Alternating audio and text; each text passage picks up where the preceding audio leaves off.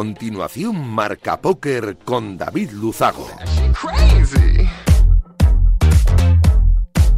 Bienvenidos locos del naipe, saludos de David Luzago, bienvenidos a un programa más, bienvenidos a Marca Póker, el único espacio de la radiodifusión española reservado para los amantes de la baraja. Domingo 16 de julio, este que acaba y programa 227, el que comienza.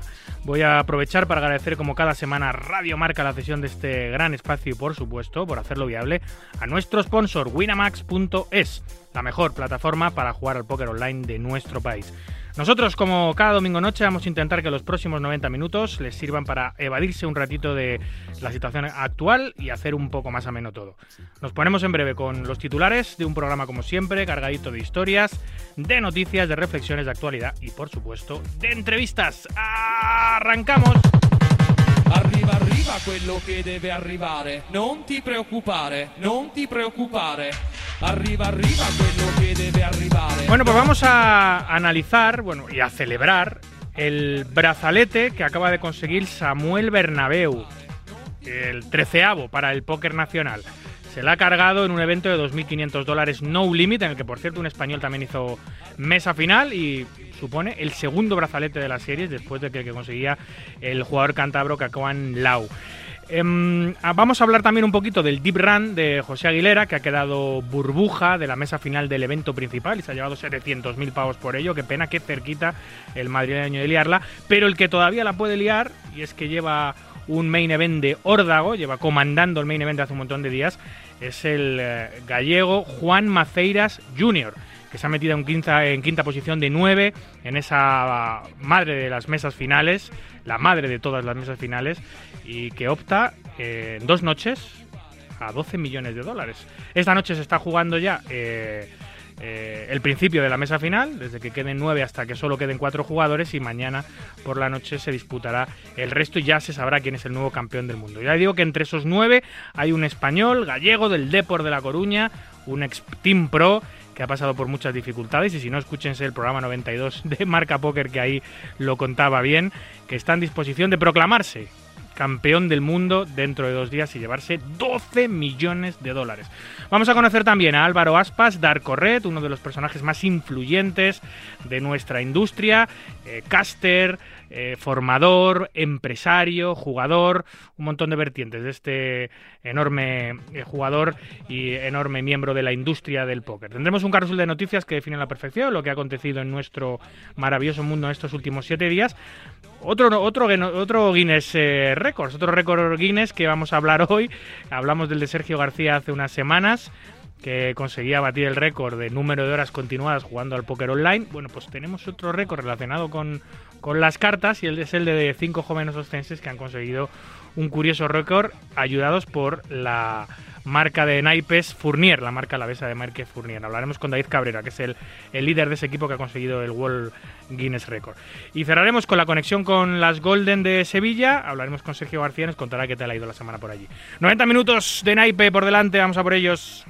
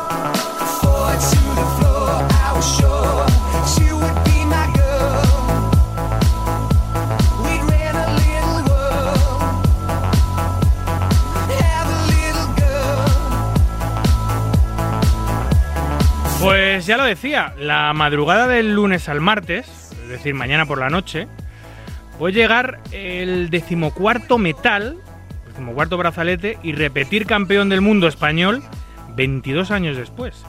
Y es que un gallego de pro, fanático del Deportivo de La Coruña, miembro de una de las familias con más solera de nuestro juego, se ha colado la mesa final del evento más importante del mundo. Además, dominando el torneo de principio a fin, a fin perdón. Juan Maceiras Jr., uno de esos talentos apabullantes, incontrolables, nacidos para hacer grandes cosas. Si la varianza le, respete, eh, le respeta, puede proclamarse campeón del mundo y embolsarse 12 millones de dólares. Porque lo que sí sabemos es que su talento innato, como las meigas, que a ver las ailas, van a estar de su lado es ya la resurrección del ave fénix del póker patrio. Em, bueno, ahora, mientras grabamos el programa, eh, ni siquiera ha iniciado el, día, el día final. Eh, entonces desde aquí le vamos a mandar muchísima suerte y desear que mañana en los cuatro finalistas de los nueve que empiezan la mesa final pues siga el, en, la, en la contienda. Buena suerte, Juanito, toda la suerte del mundo. Mención de honor también merece un currante del naipe, que con su juego inteligente y su juego fino ha estado a punto de meterse también en la madre de todas las mesas finales, haciendo finalmente, tras un torneo absolutamente espectacular, sin duda, burbuja de mesa final. Enorme, José Aguilera.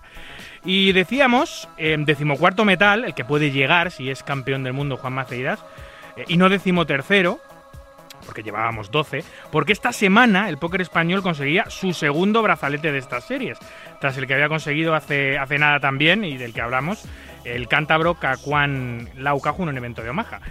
Eh, lo ha conseguido el jugador eldense Samuel Bernabeu, que conseguía la victoria en el evento 79 de la series, un 2500 no limit, en una mesa final, por cierto, en la que se colaba otro español, Ramón Fernández, que acabaría séptimo para más de 100.000 dólares.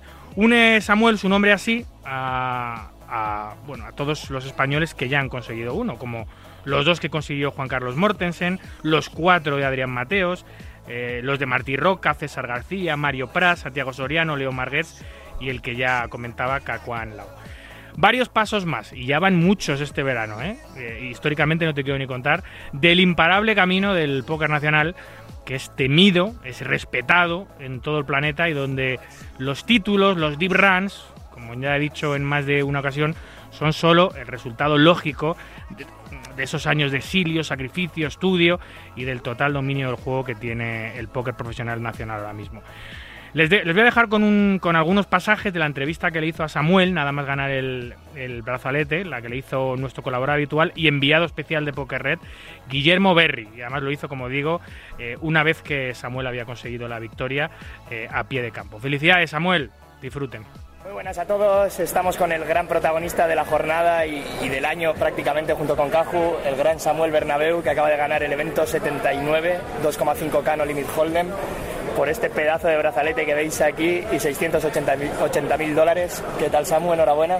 Muchísimas gracias, de verdad, estoy muy contento y muy bien y nada, aún no, lo asimilo y contento, la verdad, contento con mi juego y con todo cómo ha salido y muy feliz, la verdad, muy feliz me imagino, me imagino que tienes que ser una locura, es el sueño de cualquier jugador, ganar un brazalete. Cuéntanos un poco qué has sentido en el momento ese en el que tus reyes aguantaban. La verdad ha sido una explosión de así un poco de, de todo. ya terminó la alegría de. La verdad, no sé, no, no, te lo puedo explicar bien con palabras, pero una sensación súper buena, la verdad. como que te ha acabado y te ha salido todo bien y y todo, todo, muy feliz. Bueno, ahora es un poco ya intrascendente porque está aquí el brazalete, como veis, pero bueno, ¿qué tal ha ido el torneo en general? Imaginamos que de puta madre porque lo has ganado. Pero... El torneo empezaba, mal, empezaba perdiendo yo Reyes contra 5 o Limpio Flop y me quedaba con 15 ciegas. Y de ahí ya, robando, empecé a, a jugar normal, a es las cartas y, y bien, poco a poco iba subiendo y hasta que fui a Olin con 13 y gané un flip y de ahí ya para arriba mesa final y eché a uno, eché a otro y bien, la verdad, bien. El juego lo que es sí ha cuadrado bastante, la verdad. Y, se ha jugado bastante bien, las dos cosas, una mezcla de las dos cosas. Pero empezó muy mal el día, empezó muy mal y acabó perfectamente bien. Bueno, también, más allá del día, un poco tu análisis de, de Las Vegas ha sido parecido, ¿no? Empezó muy mal el main event, te, vimos aquí sufriendo enfermo, te Pues sí, sacaron los Reyes y acaba con un brazalete volviendo a Elda. Sí, sí, ya me pasó un año que me puse bastante malo por los aires, pero el- este año en el main, fatal de fiebre, empezó el main, estaba arrepentido de haberme registrado y nunca me he hecho masajes en lo que es jugando al poke porque me molesta, así decirlo, no, no- no me parece muy cómodo. Y, tenía que hacer un masaje por, aliviar el dolor de la espalda, el sufrimiento, la, la fiebre y nada, la verdad es que bastante enfada con eso porque estaba bastante frustrado. Ponerme malo en el men y estar con fiebre pidiéndome todo el. Pero luego ya mejoró, claro, luego ya pues, jugué el evento este, estaba mejor, estaba más fuerte y, nada, la verdad, súper contento por cómo ha cuadrado y súper contento con la victoria, sinceramente. Nada, me encanta. Bueno, tú tienes una trayectoria dilatada, es el premio también a, a muchos años de póker en ese sentido. Eh, ¿De quién te acuerdas ahora mismo? ¿Quieres agradecer a alguien o lo que sea? de toda la comunidad española de poker que me ha apoyado, la verdad, todo el mundo, al fin y al cabo, todos me apoyan un día para uno, un día para otro, por así decirlo. Pero sí, la verdad, se ha notado mucho en la, en la mesa final, había muchos españoles. Y mis amigos y se, se agradece, la verdad. Y pues eso, a mis amigos, a mi familia, a, a toda la gente que luche por, por confiar en su juego y por aprender y, y por lograr los objetivos, por así decirlo. Nada, por último te quería preguntar un poco, no sé si tienes algún plan de celebración o si lo vas a celebrar de alguna forma, este brazalete, el trofeo, todo. Nada, intentaré reunir a todos mis amigos aquí en Vega y todos los españoles que hayan y quieran hacer una cena o similar. Y luego también la ceremonia que me va a hacer World Series, que me van a mandar un mensaje para, para poner la música en el español y darme con mi nombre y decir a la gente que gana el brazalete. Bien, la verdad, me da un poco de vergüenza y demás, pero bueno, ya, ya que solamente sea eso, o sea, merece la pena, creo. Sí, merece la pena el mal rato. Te lo has ganado, tío, desde luego. Nada, Samu, muchas gracias, tío, te dejamos disfrutarlo y enhorabuena otra vez. De nada, muchísimas gracias a vosotros, de verdad, por el apoyo y por estar ahí, y por todo. Muchas gracias a todos. Y nada, abrazo.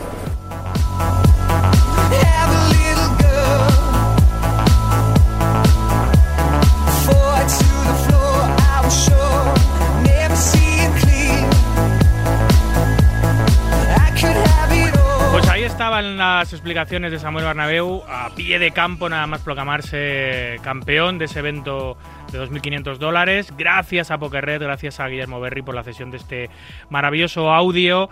Eh, y esas eran las impresiones de un nuevo campeón. Ese era el treceavo metal que tiene nuestro país. Vamos a ver si Juanito Maceiras entre esta noche y mañana por la noche es capaz de traernos el decimocuarto, eh, el segundo de campeón absoluto del mundo, que sería una verdadera maravilla para el póker nacional. Enhorabuena, Aguilera, enhorabuena, Samu, y toda la suerte del mundo, Juanito.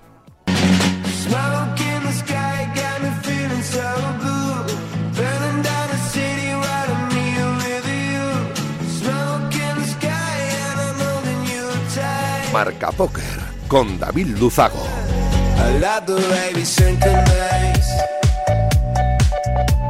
E se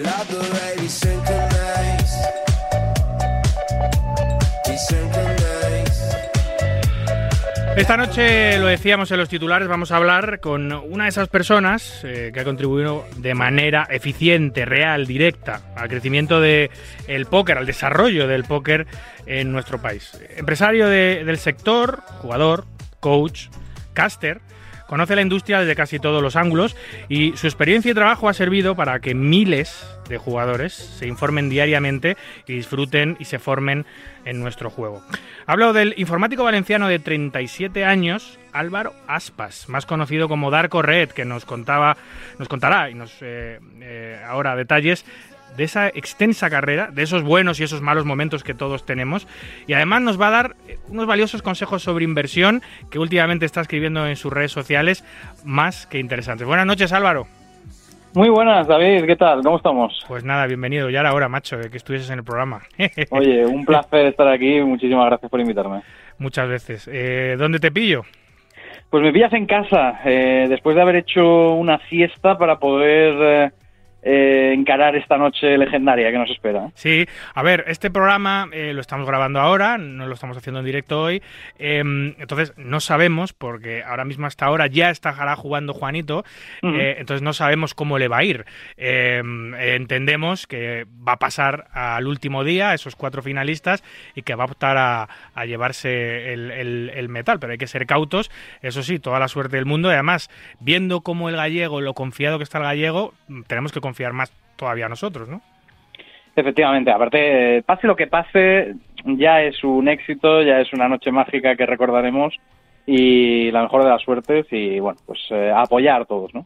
Joder, vaya historia de todas maneras que tiene Juan detrás, gane o no gane el main event y acabe noveno, octavo o primero, da igual.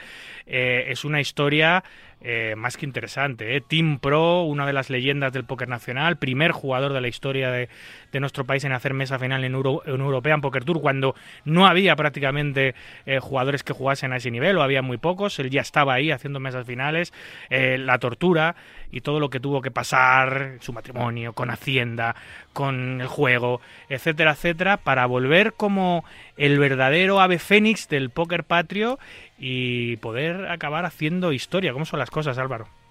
He visto, he visto series con mucha menos chicha que, que esta en Netflix, o sea que, que sí, que probablemente sea una, una historia alucinante y si lo llega a ganar, pues ya ni te cuento, ¿no? Ya esto sí que sería un arco, un arco de, de redención increíble y, y me alegro mucho por Juan. Total, además que eh, tiene muchas más cosas la historia. Es miembro de uno de los clanes y familias más importantes de la industria, Correcto. del póker, de los Maceiras. Su padre es, el, es la leyenda online Vietcong 01, hoy lo recordaban muchos jugadores norteamericanos en redes sociales. Su hermana es una de las pocas mujeres que ha ganado etapas eh, de torneos mayor españoles, como el Campeonato de España, ahora trabajando en Stars.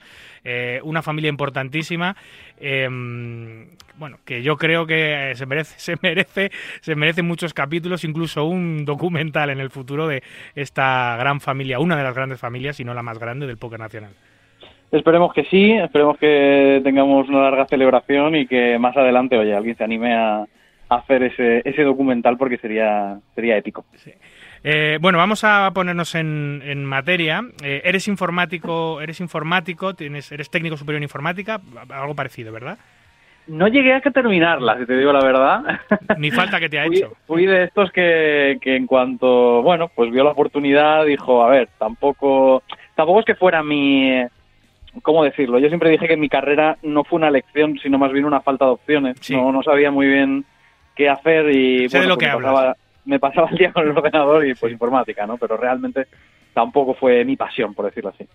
Eh, he visto que mm, eh, antes de que empezases a jugar el póker, que llevas jugando ya muchísimos años, obviamente, eh, probaste suerte o te interesaste bastante por otros grandes juegos de estrategia como son el rol y el Magic, ¿no? Estuviste, incluso no sé si llegaste a competir, pero que te aficionaste mucho. Sí, bueno, de hecho antes de antes del póker jugaba mucho a las Magic, eh, me gustaba me gustaba mucho, teníamos un grupito, teníamos un equipo, íbamos a jugar por ahí, de hecho de ahí viene un poco donde conozco a, a Raúl Mestre, a Simón Muñoz, eh, a Luis Sevilla, ¿no? que fueron mis mis mentores, por decirlo así, los que me abrieron un poco la, la puerta del póker y, y de ahí todo. Al final la vida pues son, son un poco esas casualidades que, que te llevan de un sitio a otro. Eh, tú llegaste, ¿qué- eh, ¿Con qué años empiezas en el mundo del póker, más o menos? ¿Qué años tenías? Uf, pues vamos a ver, ¿eh? yo es que para eso soy, soy muy malo. La verdad es que el tema de las fechas soy muy malo, pero yo creo que sería en torno a los 20 años. ¿eh? Yo creo 20, 21 años. Pero, entonces, ser. ¿llegaste a, antes de esa edad, llegaste a trabajar en algo antes de meterte de lleno en la industria? Como tal, no. Sí que es cierto que trabajé trabajos de verano, ¿no? Esto de una gasolinera, eh, cosas así, pero, pero nada, nada serio así antes. Em, ¿Cómo empezaste? Eh, ¿Cómo se te cruza el póker? Bueno, ya eh, obviamente al, al estar en contacto con, con esas grandes figuras, eh, eh, Mestre, Luis, Simón, eh, obviamente que la transición al póker fue sencilla porque tenías a los mejores maestros de tu mano, pero ¿qué empezaste jugando? ¿Cómo te adentraste en el mundo del póker? Pues fue Luis Sevilla, que por aquel entonces, bueno, Daylor, ¿no? Que muchos lo Sí. conocerán como Daylor. Sí. fue, éramos muy amigos y jugábamos a las Magic juntos y tal. Y bueno, pues, pues, éramos jóvenes, no teníamos ni un duro. Y las cartas, pues valían, valían sus euros, los viajes, y teníamos que costearnos, ¿no? De alguna forma. Y fue Raúl y Simón, ¿no? Los que empezaron con el tema del, del póker, leyéndose un par de libros, jugando. por aquel entonces no, no tenía tanto contacto con ellos, sino más con Luis pero al final, bueno, pues la comunidad era pequeñita y todo el mundo se enteraba de todo, ¿no? Y, oye, pues mira, se están jugando para sacarse unos dineros, eh, para jugar a Magic. Y, y luego Luis ya, cuando ellos se profesionalizaron un poquito más, Luis se puso con ellos. Y a mí al principio me daba un poco, yo era un poco reticente, era un poco, no me lo creía. Y, y le dije de broma a Luis, mira, no me rayes, cuando ganes un millón de pesetas, ojo, eh, porque ya hablamos de pesetas, Sí, sí. cuando ganes un millón de pesetas, mm, me lo dices y me pongo, va. Así en plan, mira, déjame en paz, no, no me molestes. Y pasado el tiempo un día me dijo, ya lo he ganado, ¿cuándo te apuntas? Y a partir de ahí me dejó un libro de Limit, el, el Small Stakes, creo que era, el Sí. Small Stakes No Limit Hold'em, ¿no? De- Sí, sí, sí, sí. Muy bien, pues me dijo, mira, léete esto, tal, y, y nada, y unas tablitas y ponte a jugar Limit. Y, y puse a jugar Limit 0.25, 0.50. Así, así empecé. Eh, fíjate, eso- esos son los verdaderamente los primeros años de. Porque claro, antes había mucho Limit Online, también había mucho Limit Live. Eso ha desaparecido, ya no existe prácticamente el Limit más que, más que las World Series. Es curioso cómo ha evolucionado el póker, pero eso da buena cuenta de que empezaste, de que eres un verdadero dinosaurio como yo del- del- de, de la industria y que empezaste jugando lo primero que se ofreció online, que era Limit, que era lo que se jugaba entonces. Efectivamente, por aquel entonces había muy poco no limit o prácticamente nada y empezamos jugando limit. Entonces fue un verano que, que dije, mira, en vez de trabajar, en vez de ponerme a trabajar como el resto de veranos, pues voy a probar, va, yo qué sé, ¿no? Siempre está, al final, ¿qué es lo peor que me puede pasar? Que haya perdido un verano, bueno, pues mira, ya ves. Y, y estuve jugando, eh, limit, ahí estaba yo con mi, me acuerdo con mi monitor de estos de culo, ¿no? Eh, Los CRPs antiguos y Has tal. llegado a jugar en monitor de culo, ¿eh? Sí, sí, sí, sí, pues ahí estaba y, mm, y nada, la verdad es que creo que gané, no sé si gané 200 euros en todo el verano, que ya ves, era, Muy era buenos, nada, ¿no? muy. Pero, pero ya sembró un poquito el, la idea de que, ostras, se puede ganar. Sí que es verdad que se puede ganar, porque cuando tú te leías un libro de esos y te decía, no, mira, es que tienes que jugar estas manos y tienes que hacer esto. Y entonces tú lo primero que pensabas era, bueno, pero es que si esto es tan fácil, o sea, si esto es así, ¿por qué no lo hace todo el mundo y nadie gana dinero, no? Pero en cuanto te sentabas en una mesa te dabas cuenta que efectivamente nadie hacía eso, o muy poca gente hacía eso, y por lo tanto podías ganar dinero.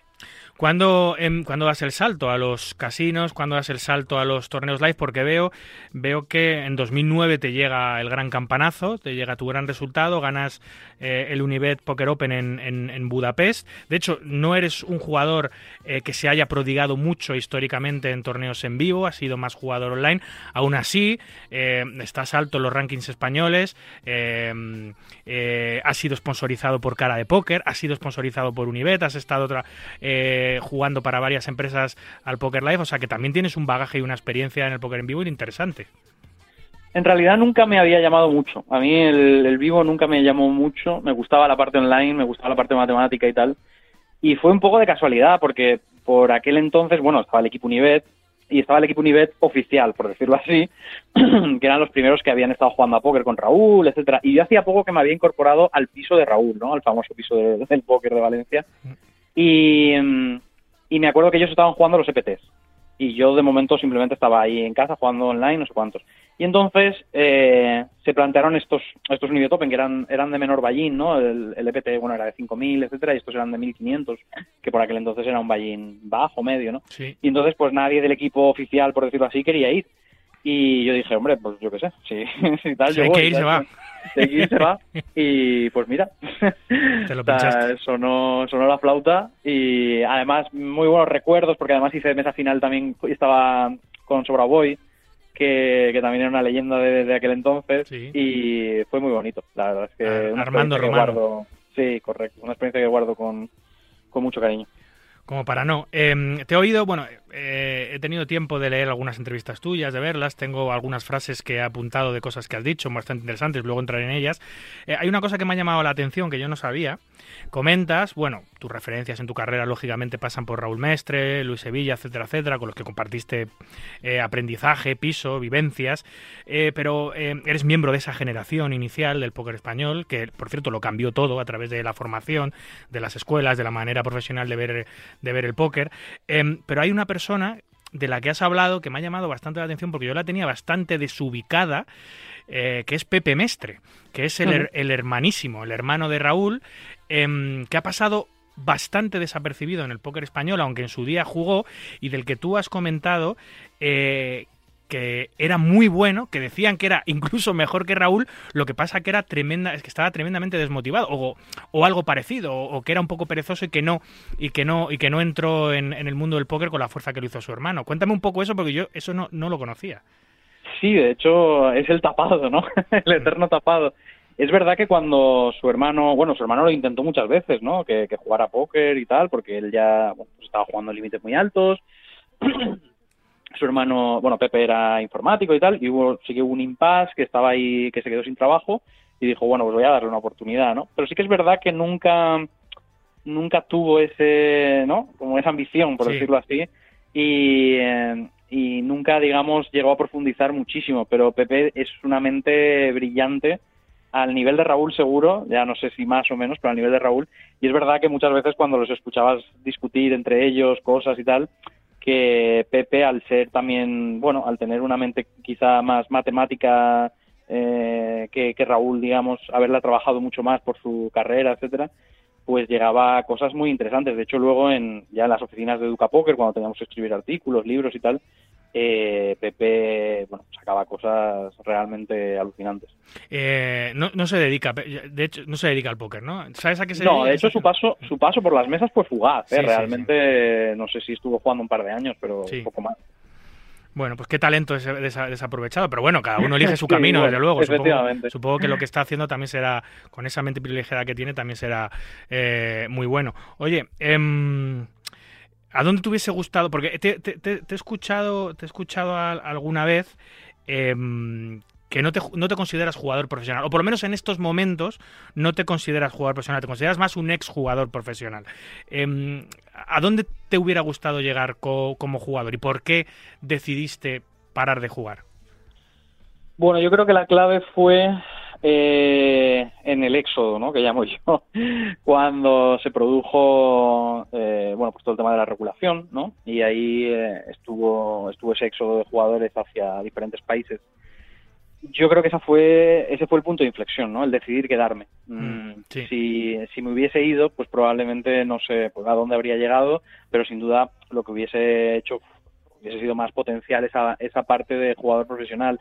Sin embargo, hacía ya dos o tres años que habíamos fundado Educa Poker. Mm, me gustaba mucho el mundo de la empresa, me gustaba mucho lo que hacía. Mm, en el fondo me gusta estar cerca de mi familia. y bueno, fue una decisión que creo que no tomé conscientemente, más bien fue un poco dejarme llevar y mi subconsciente la tomó por el hecho de no irme. Y no es que me arrepienta, pero siempre te queda ¿no? ese puntito de dónde hubiese llegado, ¿no? Si, si hubiese decidido irme con, con toda esa gente que, que emigró. Y, y efectivamente yo creo que ahí se podría decir que acabó, por, por decirlo de algún modo, la, la carrera de jugador profesional. Al final para mí, jugador profesional es el que se gana la vida en las mesas y yo hace tiempo ya que no me gano la vida en las mesas. Obviamente sigo teniendo mucho contacto. Si me pusieras en una mesa, pues probablemente sabría defender, obviamente, porque estas cosas eh, nunca se olvidan, pero no, no al nivel, obviamente, de, de los que han seguido curtiéndose el lomo, ¿no? Todos los días en los tapetes. Te entiendo perfectamente. Todos los que mm, de alguna u otra manera nos hemos dedicado en nuestra carrera profesional a la industria del póker, en el lado en el otro lado, no en el lado del tapete, sino en el lado de los que trabajan para los que juegan, como es tu caso, como es el mío, siempre, siempre tendremos en el fondo esa pequeña duda de qué hubiera pasado si todas esas horas que hemos eh, empleado en trabajar para los que juegan, en intentar mejorar eh, eh, nuestro sector, las hubiésemos aprovechado para competir, para estudiar, para viajar. Siempre nos quedará esa duda yo no lo sé, si hubiese sido mejor o peor jugador de lo que he llegado a ser, si hubiese conseguido esas metas que todo jugador eh, añora. Solo sé que me he ganado la vida muy bien, entiendo que tú también, que soy feliz con lo que hago y que no me arrepiento de esa decisión, pero la duda, Álvaro, siempre está ahí, ¿no? Sí, sí, efectivamente, es lo que te digo. Estoy muy, muy feliz de lo que he hecho, eh, estoy en el sitio que quiero estar, pero sí que es verdad que es yo creo que eh, en la vida, pero y no solo con esto, eh, hay muchas ramificaciones que podrías haber hecho, que te podrían haber llevado a otro sitio, no sabes nunca dónde, pero que también hubiesen, hubiesen estado bien, ¿no? Y si tuvieses 100 vidas, pues en esas 100 cada vez cogerías una, una línea alternativa, por decirlo así, y entonces podrías saber cuál te ha gustado más y cuál te ha gustado menos. Pero lo importante es que en la que estés ahora estés bien, te sientas bien y, y, es lo que te digo. Arrepentirme, no la dudita esa de qué hubiera pasado, sí, siempre, pero desde, desde, desde el lado bueno, ¿no? por decirlo así. Hay, hay, una película de Javier Bardem que va exactamente sobre eso. Es la misma persona que vive tres o cuatro vidas distintas mm. eh, y se van intercalando las situaciones de las vidas de, de las cuatro, cinco o tres vidas, no me acuerdo qué hace.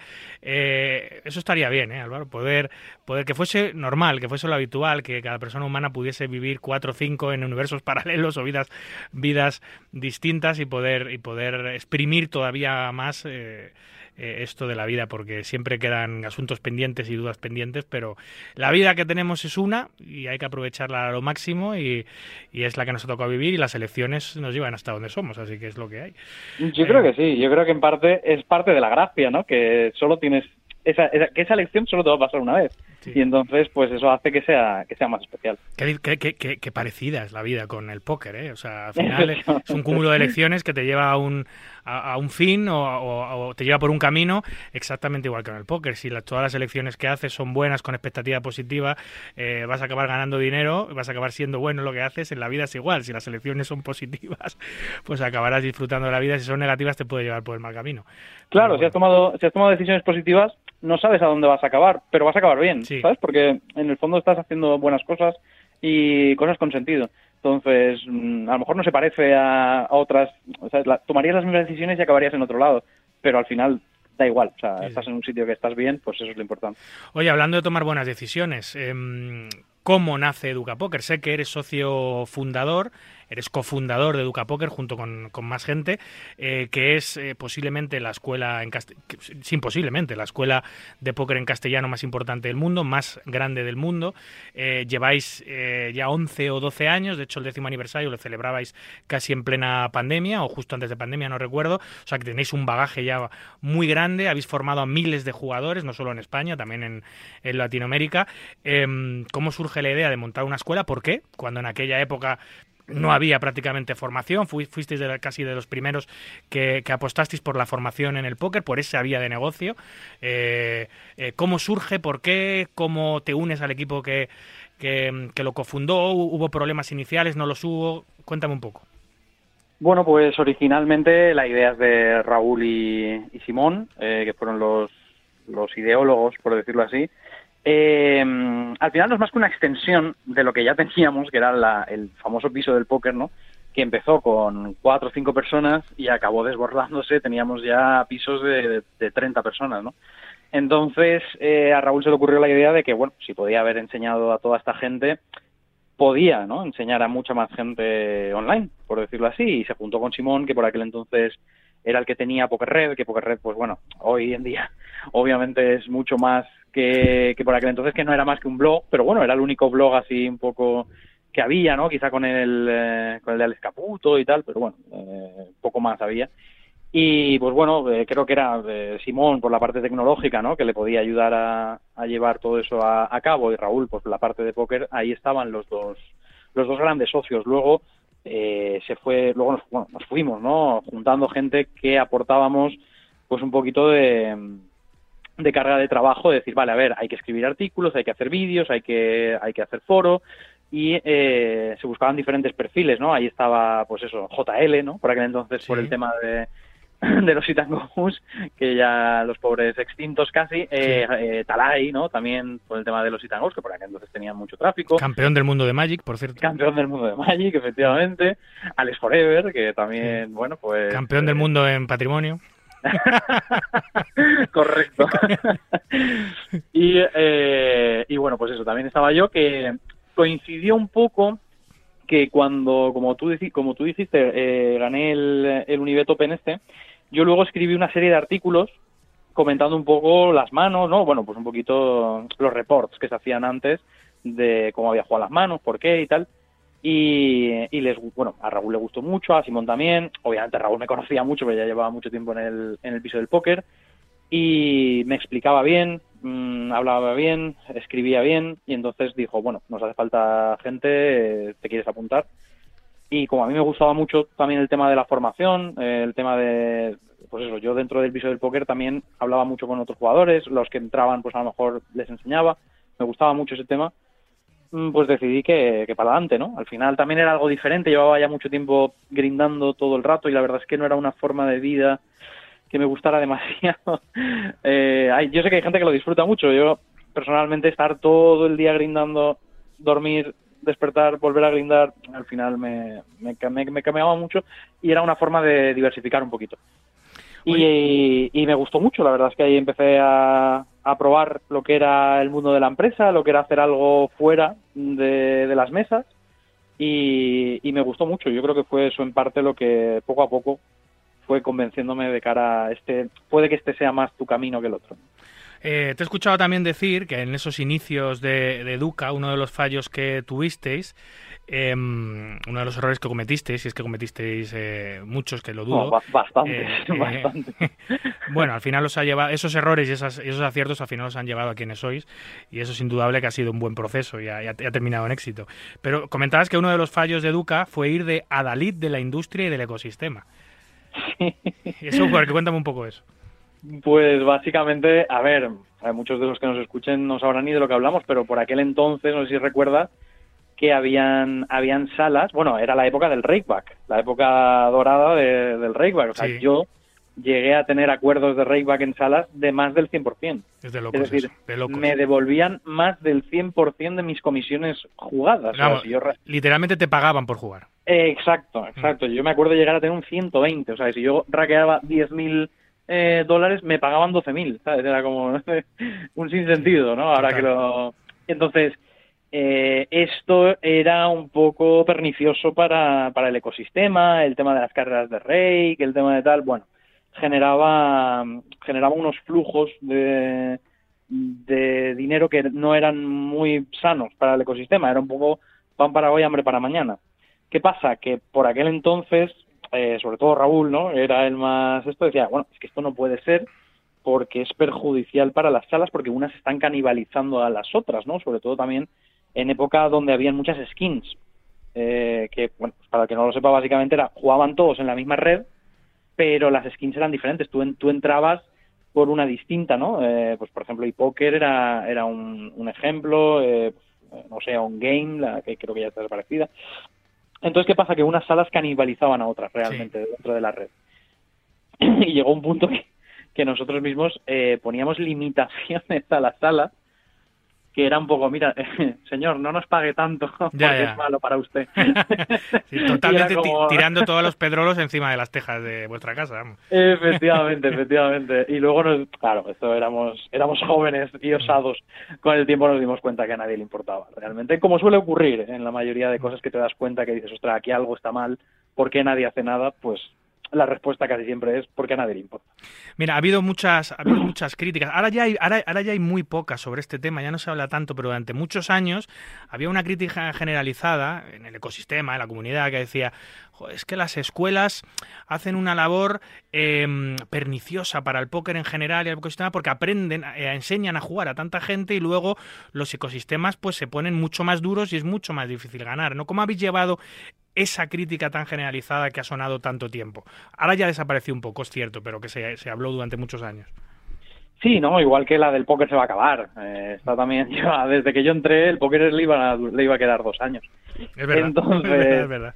Pues son cosas que, pues no sé, como mitos, ¿no? Populares y tal. Al final nos pensamos que, que el póker es, a ver, el póker es pequeño eh, en relación a, a otras actividades, pero no tan pequeño como nos pensamos, ¿no? Es decir, bueno, si tú enseñas a jugar a 50 jugadores, eh, oiga, mire, pues 50 jugadores pasan un poco desapercibidos entre todo el ecosistema, ¿no? Si hablábamos del punto .com, pero también es verdad que aunque yo te dé la receta del éxito, por decirlo así, mm, no quiere decir que a todo el que se la dé vaya a tener éxito.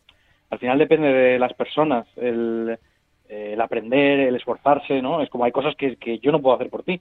Entonces, fíjate la, la de gente, la de alumnos que han pasado por, por Educa y al final que hayan llegado a la élite, ¿cuántos hay? Sí, sí, ¿20?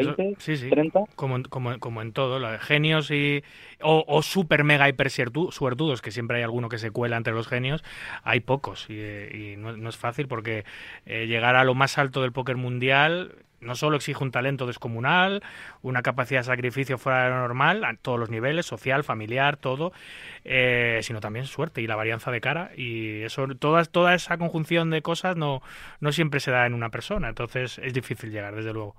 En general la mayoría de gente que ha recurrido a ese a esa excusa por decirlo así pues es gente que por lo que sea no se está esforzando Mm. o, o ve como hay gente que se esfuerza y le supera por la derecha y le pasa por la derecha y dice ostra qué injusto no y es como a ver pero es que la vida es así o sea cuando nosotros empezamos no había prácticamente información y la tu, tu habilidad por decirlo así debería debía ser encontrar información. Y ahora tenemos exceso de información y tu habilidad tiene que ser detectar cuál es la buena y aprovecharla, ¿no? O sea, digamos que las habilidades que tienes que desarrollar cambian a lo mejor eh, según la época en la que te encuentres y tienes que evolucionar con, con eso y no puedes frenarlo, ¿no? Esto es como, como el que quiere regular Internet y cosas así, es como, oiga, mire, la, es que todo avanza más rápido de lo que tú te quieres dar cuenta. O, o evolucionas con, con ello o te vas a quedar atrás. Bueno, sea como fuere, Educa Póker es indudable que ha sido uno de los grandes motores de- del póker en nuestro país, que tiene gran parte de culpa del alto nivel actual del póker profesional eh, español, eh, que ha contribuido al crecimiento del póker en España muchísimo, porque ha formado muchos jugadores eh, y, lo sigue haciendo y, ha, aumentado los fields a todos los niveles de todas las salas con su gran labor.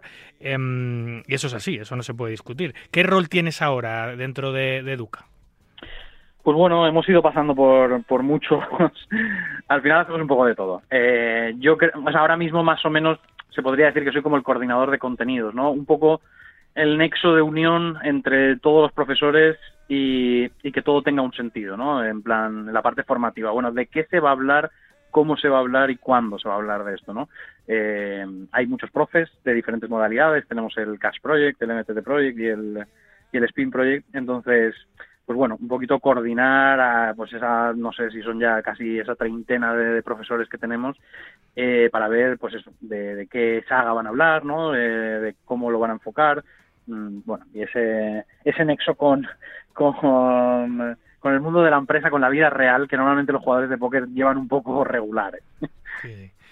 Em, bueno, Educa Póker es solo una parte de, de- de Aureca, que es la gran empresa matriz de todo esto. La otra gran pata de Aureca es Poker Red, que es, es líder en información de póker en castellano desde hace muchísimos años.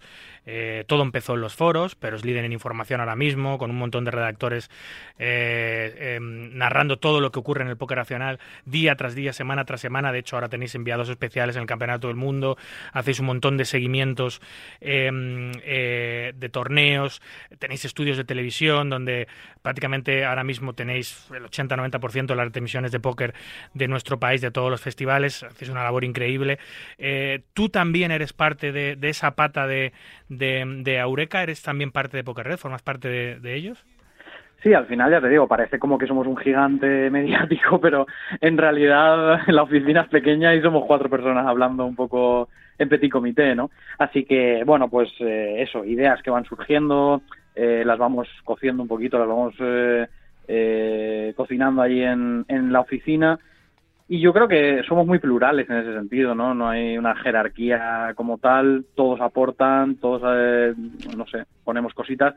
Y más concretamente en ese apartado, pues yo, eh, como muchos sabréis, pongo la voz en muchos, en muchos programas, Sí. eh, muchas retransmisiones, y un poco también por casualidad, porque fue cuando empezamos así un poco, pues esto que empiezas, que dices, ostras, nos han pedido que hagamos unas retransmisiones, venga, pues la comentas tú, tal, no sé cuántos. Y, y luego te das cuenta que tampoco hay mucha gente dispuesta a ponerse delante de los micros, ¿no? Y, y te quedas un poco ahí y ya y que pues, valga, y que valga. Que y hay, que hay valga gente que se también. ponga delante de un micro y aunque lo haga día tras día, no acaba de valer. No acaba de Y al final, pues me quedé ahí y la verdad es que me gusta, también es otra faceta que, que me gusta y lo disfruto. Así que, bueno, pues intento aportar mi granito de arena. Es lo que te iba a preguntar, toda esta nueva versión, todos estos contenidos que genera Pokerred a través de sus redes sociales, a través de Twitch, a través de YouTube, eh, en los que estás muy metido, con los programas matinales, con los el, eh, eh, con, con- con las locuciones de, de mesas finales y, y de torneos de, de póker, eh, entiendo que, que has encontrado un hueco más para ti en el, en el sector, porque eh, lo haces muy bien, lo haces desde hace mucho tiempo ya, eh, y además se te ve muy motivado siempre. Sí, son estas cosas que, bueno, pues nunca sabes por dónde te van a venir, te llegan, las pruebas, te gustan y de repente se convierten en, en algo importante de, de tu vida, ¿no? Mm, ya te digo, ni me lo propuse, o sea, no fue algo que dije, ah, pues mira, mm, esto, voy a hacer esto. No, simplemente, eh, pues una retransmisión, luego otra, luego otra, y al final dices, ostras, pues es que estoy haciendo cinco casteos a la semana o cuatro casteos a la semana, y dices, bueno, pues eh, nada, hay que, hay que mejorar esto, hay que practicar esto, y sobre todo porque, como te digo, si es que somos cuatro chalaos que no tenemos miedo a inventar cosas, ¿no? Y yo creo que esa es un poco la clave del éxito. Luego te pueden salir mal nueve de cada diez, pero la que te sale bien, pues te sale muy bien. Pero hay una diferencia, Álvaro, y eso lo, lo yo diciendo muchísimos años con, con los valencianos, como aquí os hemos llamado cariñosamente, especialmente la gente de, de- de- de Madrid. Eh, aquí hemos tenido escuelas, hemos, te- hemos tenido ideas parecidas a las que habéis tenido vosotros, hemos hecho proyectos parecidos, incluso en algunos hemos competido de forma directa. Eh, pero los valencianos eran más profesionales, estaban más motivados eh, y lo hacían mejor. Y eso ha sido así siempre.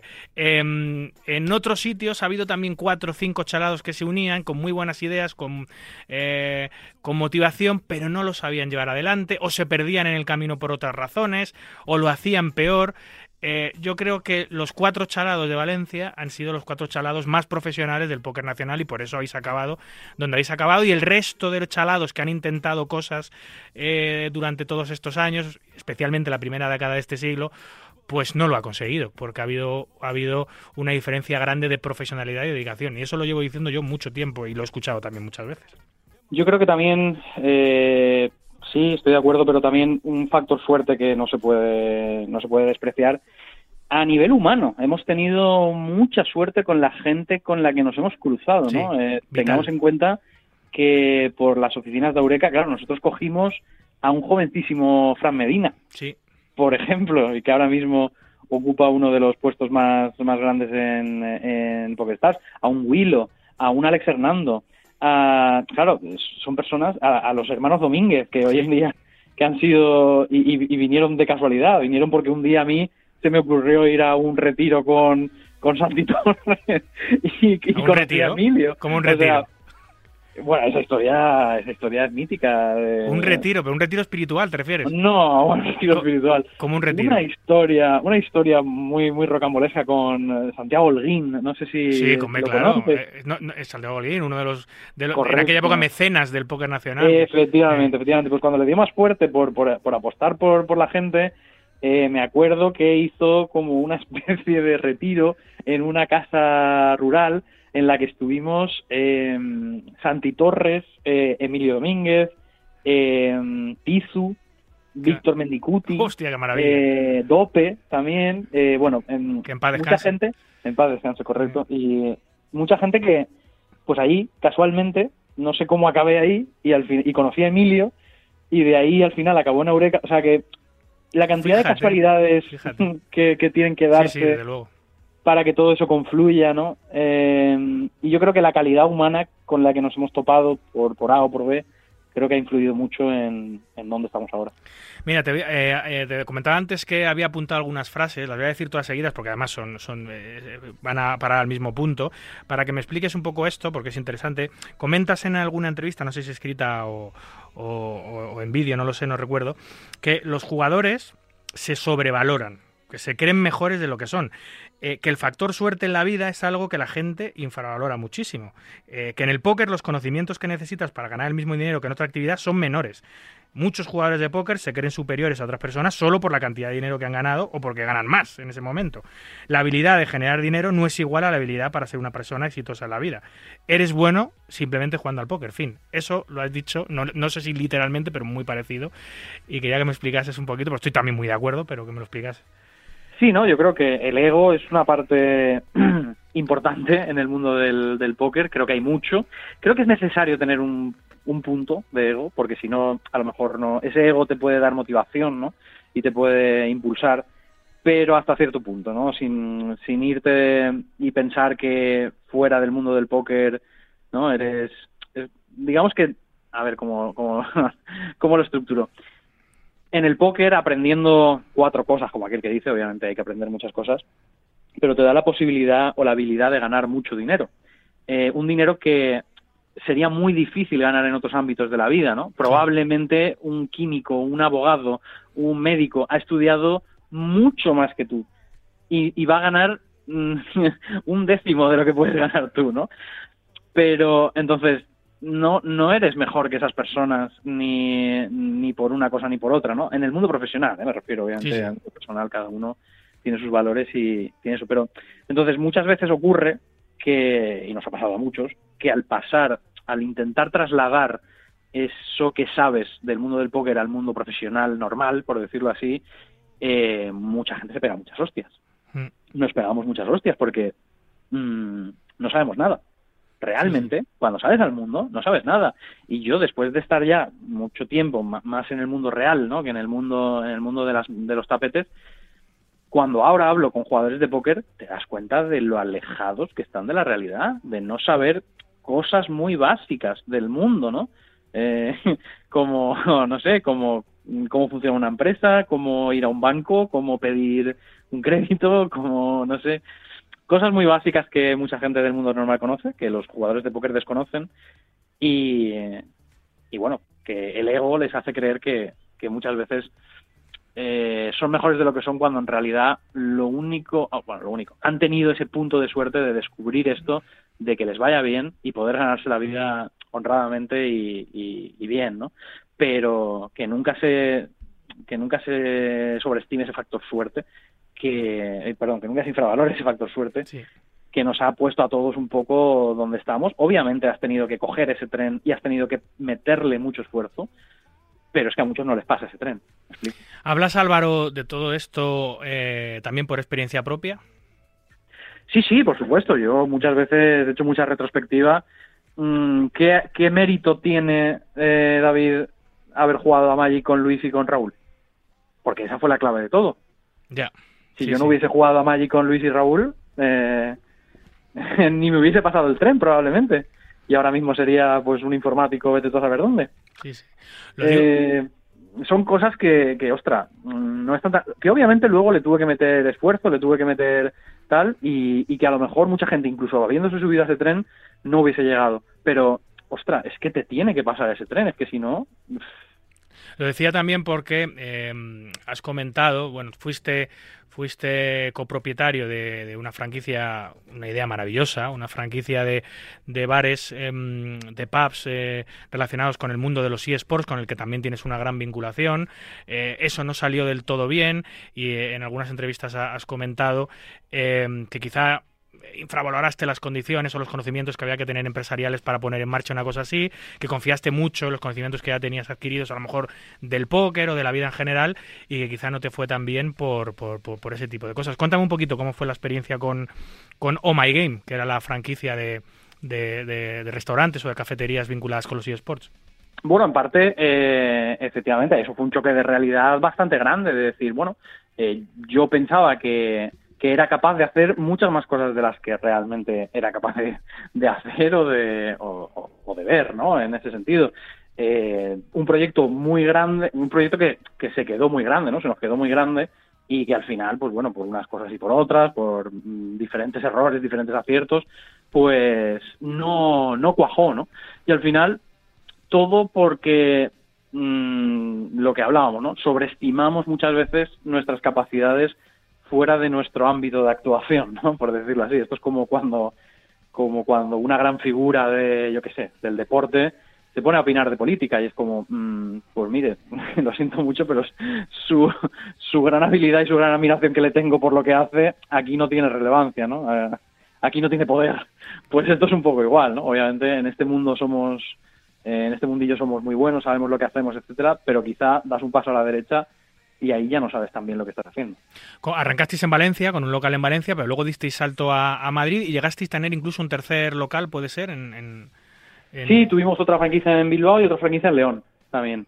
Y, y Ah, nada, cre- bueno, pues- crecisteis, crecisteis muy rápido, de todas maneras, al principio. Sí, también, eh, bueno, es un mundo que, que ha tenido también una, una explosión muy grande, eh, sobre todo de, pues eso, de gente aficionada, ¿no? Eh, ha tenido un crecimiento importante a nivel de, mm, eh, de exposición, Mm, no tanto de inversión, porque sí que es verdad que a nivel de otro tipo de negocios, pues bueno, faltaba mucha mucha inversión, por, por decirlo así, pero pero sí había mucha afición, ¿no? Y era un mercado que se estaba desarrollando, que obviamente se sigue desarrollando y que llegará, pues bueno, a donde tenga que llegar con el cambio generacional, porque eh, todo lo que todos los menores de, yo qué sé, de ahora mismo de 30 años conocen los o conocen los eSports o los han tocado de lateralmente o lo que sea y claro, cuando esa gente empieza a tener poder adquisitivo, pues empezará a, a disfrutarlo, ¿no? Bueno, para- a gastar dinero en ello. Para el que no sepa de lo que estamos hablando, My Game era una franquicia de cafeterías donde fundamentalmente eh, se reunía gente vinculada al mundo de los eSports, de los juegos de mesa, del rol, del anime, de los juegos de cartas en, en general. Disfrutaban de proyecciones, de vídeos, de torneos, de competiciones, a la vez que disfrutaban de una cerveza, de una hamburguesa o de lo que sea. El concepto me parece muy inteligente, más eh, en el momento en el que estábamos y estamos, de explosión de, de los eSports, de explosión de Twitch, de tantas y tantas miles de personas que disfrutan de, esta industria. Em, ¿Qué es lo que falló, Álvaro? Uf, buena pregunta. ¿no?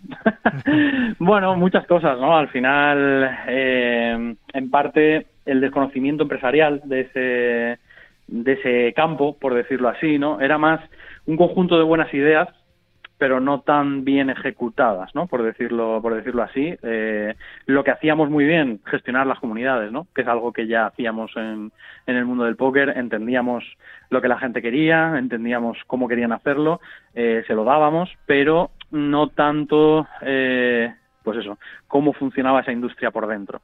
Y entonces, pues al final te das con te das con la realidad, ¿no? Y es que lo dicho, no no puedes llegar a un a un campo nuevo porque al final nos estábamos metiendo te diría en dos industrias que ni conocíamos, ¿no? Que podía ser eh, pues bueno, todo el mundo de los esports y el mundo de la restauración. O sea, y además dos universos completamente distintos entre sí que no conoces ninguno de los dos y tienes que y tienes que irrumpir, ¿no? Y decir, pues yo voy a hacerlo así pues te van a decir, oiga, pues aquí llevamos muchos años haciéndolo y no es tan así, ¿no? Entonces, pues eso, pues al final pagas la novatada.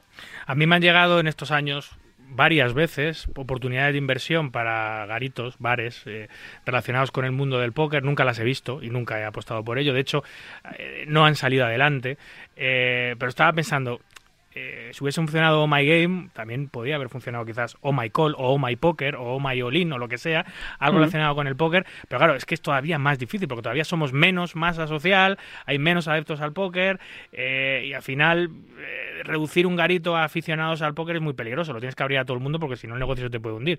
Eh, y por eso yo creo que es difícil que algún día pase algo. No sé si estás de acuerdo que algún garito tenga esos vínculos tan grandes como tuvis- tuvo el tuyo con o los tuyos con el, los eSports. Sí, claro, el póker aún es más pequeño que, que los esports, porque, a ver, si lo comparamos con fútbol o con otros eh, eventos mayoritarios, obviamente es, es muy pequeño, pero aún así está creciendo a un ritmo enorme. El póker sigue siendo pequeñísimo.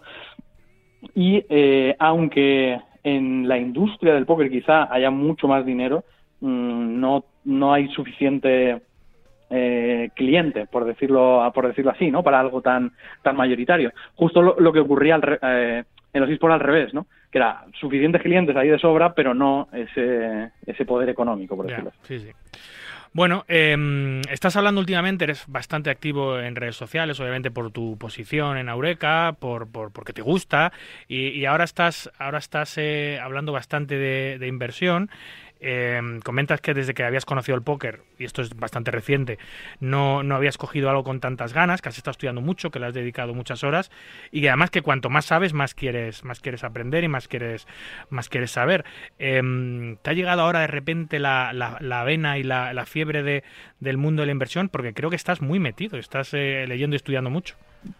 Pues sí, mira, eh, además, completamente por casualidad, ni, ni, ni lo esperaba ni, ni lo pretendía, pero, pero es algo que me ha apasionado mucho desde que lo conocí. Eh, le estoy dedicando muchísimas horas y casi sin, sin pensarlo y casi sin decidirlo. Y, eh, y he descubierto eso, un poco lo que ponía ¿no? en esos tweets, que es un mundo que se parece mucho al póker, Sí. que no le he prestado atención nunca, nunca me había llamado la atención. Y fíjate que, joder, más cerca no lo podía tener. Mi padre ha trabajado en banca toda la vida. Y, y nunca le he prestado atención. Y ostras, qué pena no haberlo sabido antes, porque es que las similitudes con lo que hacemos en el póker online son tantas y tan obvias que es que tienes medio tienes media parte del viaje hecho. Sí, sí, bueno, pero tú con 37 años, tarde no es, desde luego. Ya, bueno, sí, está claro. Esto es como en el póker parece que también que siempre llegas tarde, ¿no? Uy, si hubiese Sí. descubierto el póker cinco años antes, Ya, ya, ya. Bueno, pues esto es un poco igual, ¿no? Está claro que tarde, tarde no llego. eh, y sobre todo, mm, bueno, a estas alturas ya me da un poco igual. Es más que nada por algo, porque es algo que me motiva, es algo que me parece muy interesante, muy profundo, en el que, bueno, pues eh, lo mismo que en el póker, ¿no? Cuanto más estudias, más te das cuenta que, que, que sabes poco y que te queda mucho por aprender. Sí, sí, lo, bonito es, es querer mejorar, querer aprender y eso no se pierde. Por muchos años que cumplas, si algo te motiva, vas a ir a por ello porque está dentro de tu personalidad, dentro de tu ADN. Em, Álvaro, em, esta semana, este el martes, empieza una de las grandes apuestas de Eureka, una de las grandes apuestas de Poker Red, em, que yo como organizador de eventos, yo llevo más de 20 años organizando eventos, nunca había entendido por qué una empresa como vosotros, con lo grandes que sois, con la llegada que tenéis, no habías apostado nunca, y esto lo he hablado con José y lo hablé con, su, Simón en su día, eh, ¿por qué no os adentrabais en el mundo de la organización de eventos? ¿Por qué no intentabais hacer alguna cosita de eventos en vivo? Que aunque no sea el negocio del siglo, eh, porque no lo es, eh, es muy reconfortante, es muy agradecido, eh, es muy social y- y- y- y- además que llevando la sella- la- el sello de Poker Red pues era prácticamente imposible eh, que pinchaseis en hueso. Eh, así ha sido, el inicio fue en Terrequebrada, un festival fantástico llamado Sixers, que además tiene sus dos grandes eventos en formato Six Max, el Main Event y el High, el high Roller, con un montón de cosas eh, nuevas, barajas de cuatro colores, tiene un garantizado de, eh, de 150.000 euros, tiene, tiene, tiene algunas cosas que yo no he visto en la vida, como sorteos de entradas para la siguiente etapa en todas las mesas del día 2, que es algo eh, muy atractivo, un pack de ganador para las World Series, para este Main Event que Juanito se está jugando ahora del, año, del próximo año 2024, para poder jugar el Campeonato del Mundo, intentar emular lo que está consiguiendo el gallego, una serie de condicionantes, además con, la, con el sello de Poker Red, también con el auspicio de, de que ha clasificado una barbaridad de, de jugadores que hace que esta semana eh, por suerte para eh, la Comunidad de Madrid y el Casino de Gran Vía se celebre ahí, porque se iba a celebrar en Bilbao, pero par- por, eh, por la mala suerte hizo que estas dudas sobre las huelgas de trabajadores que está sufriendo el Casino Cursal, pues haya hecho em, que se traslade eh, la etapa a, julio, pero que se espera mucho. Em, coméntame un poquito sobre Sixers. Em, bueno, primero si vas a venir, que entiendo que, que pasarás por aquí. No sé si. Sé que Raúl Mestre viene, que eso siempre es una alegría. No sé si vendrás por aquí, pero coméntame un poquito sobre este festival que va a empezar esta semana en Gran Vía. Pues sí, efectivamente, allí estaré. eh, no sé si el miércoles creo que llego. Eh, y nada, pues estaremos por allí en, en Sixers. Y como bien dices, pues es algo que mm, siempre se te pasa por la cabeza, ¿no? Es la típica cosa que en las oficinas se ha, se ha pensado muchísimas veces. O sea, yo recuerdo en 2000, eso, 2011, 2012 ya, ya se comentaba en, en las oficinas de, ostras, se podría hacer esto, ¿no? Pero era un poco, siempre ha sido un poco perder el foco de lo que estábamos haciendo, ¿no? Es como, bueno, primero, es un mundo que conocemos pero no tanto, es decir, nosotros somos muy buenos en la parte online, eh, no lo somos tanto en el físico, por decirlo así, en el vivo, había mucha más gente que tenía mucha más experiencia que nosotros trabajando el vivo. Y, eh, había mucho que aprender por allí, la verdad es que en ese sentido fuimos bastante responsables en su día, a ver, que podíamos haberlo hecho, eh, habernos estampado un par de años seguidos y ya está, ¿no? Y bueno, pues ya tienes el conocimiento un poco a base de, a base de torta. Pero, pero no era algo que nos, eh, nos apasionara, ¿no? Simplemente estaba ahí, bueno, se podía hacer, pero, pero no lo hacíamos. Preferíamos centrarnos en las cosas que realmente nos estaban, nos estaban siendo más rentables. Y de hecho, esa filosofía se ha mantenido casi, casi hasta, hasta hoy, ¿eh? Sí, no sí. era algo que dijésemos, ostra, va, tenemos que hacer esto sí o sí fue más una confluencia ¿no? de, de circunstancias que nos hizo un poco pues tirarnos a la piscina, ¿no? Sporting vino y, y nos eh, bueno nos ofreció esta, esta posibilidad, eh, nos pareció interesante y dijimos bueno quizás sea el momento, ¿no? Ya habíamos trabajado mucho más el formato en vivo gracias al tema de las televisiones, sabíamos más cómo funcionaba este, este negocio y veíamos que había hueco, ¿no? Había posibilidad. Al final eh, es cierto que hay muchos circuitos pero mm, todos, digamos, muy orientados a, a la competición, por decirlo así, ¿no? Al hecho de, bueno, vamos a formar aquí un bolón grande. Y nuestra idea fue un poco más decir, no, o sea, vamos a pasarlo bien, ¿no? Vamos a ir, vamos a disfrutar, vamos a hacer un torneo Six Max, que a la gente le gusta mucho, es mucho más divertido, es más dinámico, vamos a hacer eventos paralelos, vamos a hacer, eh, pues eso, eh, fiestas, ¿no? Vamos a hacer eh, que si el cóctel, que si el paddle, que si la fiesta de después, que si no sé cuánto. Cosas que antiguamente, no sé si recuerdas, pero eh, la fiesta, ¿no? La fiesta del sábado por la noche de casi todos los Totalmente, eventos, totalmente. que se perdió, Se ha perdido, en el sí, olvido. Sí, sí. Y era, y era muy guay. Bueno, pues un poquito darle ese toque otra vez de, oye, mm, el póker mola, pero pero vamos a divertirnos, ¿no? Aparte, aparte de todo el póker, toda la competición, que todo lo que ocurra durante esa semana sea algo chulo. Es que esa es, esa es la filosofía que tiene que tener un circuito y un festival de póker en vivo. Eh, Ya para, para, para, para, para hacer las cosas más serias o competir, pues ya está tu casa, tu ordenador, tus ocho horas diarias, tu multimesa, etcétera. Eh, Los torneos en vivo son para desintoxicarte de eso, oxigenarte un poquito, disfrutar con los amigos a los que no se hace tiempo, tomarte una cerveza con ellos, poder jugar una partida de pádel, poder disfrutar de un torneo que nadie, nadie, bueno, salvo en torneos como el que está jugando Juan, nadie va a solucionarse la vida por ganar un torneo nacional. Es Correcto, más eh, el, el rollo social y, la, y, y lo divertido que es jugar al póker en vivo que, que- que no tiene competencia. Es, es la sí, que gran al final tú no, vas, tú no vas a ir a un torneo porque en el primer premio hayan 10.000 euros Claro, más, 10.000 euros menos. exacto, O sea, al final, exacto. seamos realistas, tú vas a un torneo pues porque te gusta el ambiente que hay, te gusta lo que se organiza, que los días que estés allí te lo vayas a pasar bien, eh, ver a gente que de normal no ves, ¿no? Pues hacer un poquito eso y, y eso es en lo que nos queremos enfocar, sobre todo, que la experiencia del que va al evento sea lo mejor posible.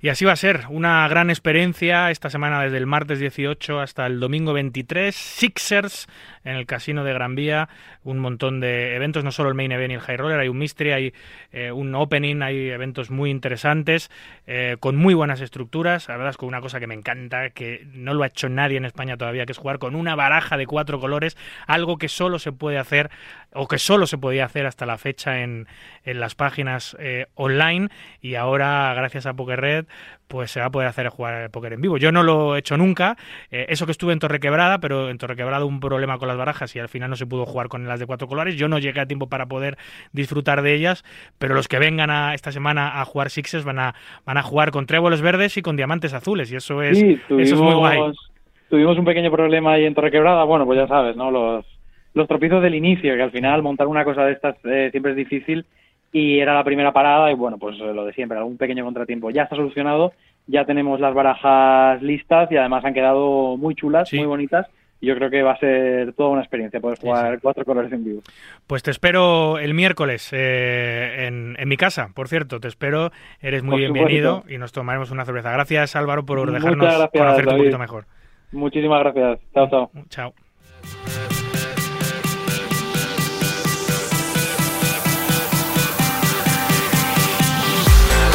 Hola, soy Barico. Yo también escucho todo acerca del mundo del naipe en Marca Póker.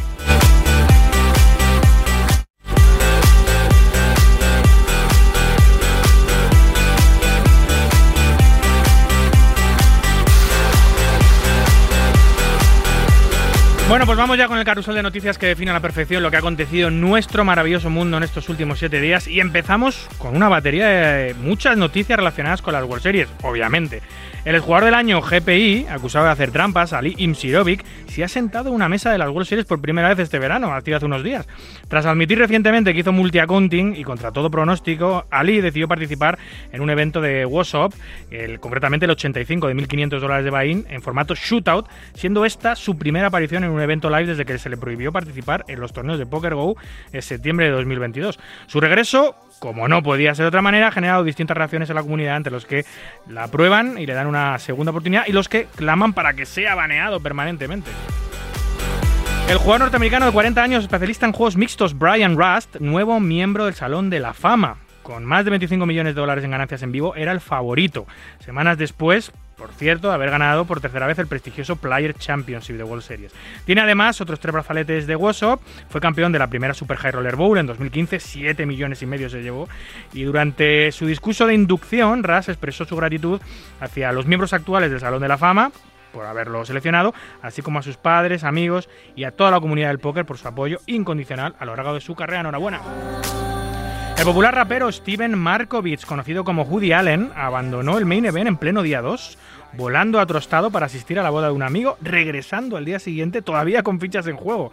La varianza le pasó entonces una mala pasada ya que cayó eliminado tras intentar doblarse con dos ases que fueron superados por el arrey de un rival. ¡Qué mala suerte! Maurice Hawkins, el jugador más laureado del World Series of Poker Circuit, el hermano pequeño de las World Series, tras hacer un deep run en este evento principal, que finalizó en, posición, en la posición 49, ha sido denunciado en redes sociales por varios jugadores acusándole de deberles dinero. Las acusaciones las inició el también jugador Jay Farber, subcampeón del Main Event en 2013, que decidió utilizar las redes sociales para preguntar si Maurice pagaría a las personas a las que debe dinero después de su iluminación en el evento principal. Vaya, vaya. Brian Danilsik, un jugador norteamericano de 35 años, fue arrestado esta semana, ojo, por bailar desnudo encima de una mesa de póker del casino Jarras de Las Vegas.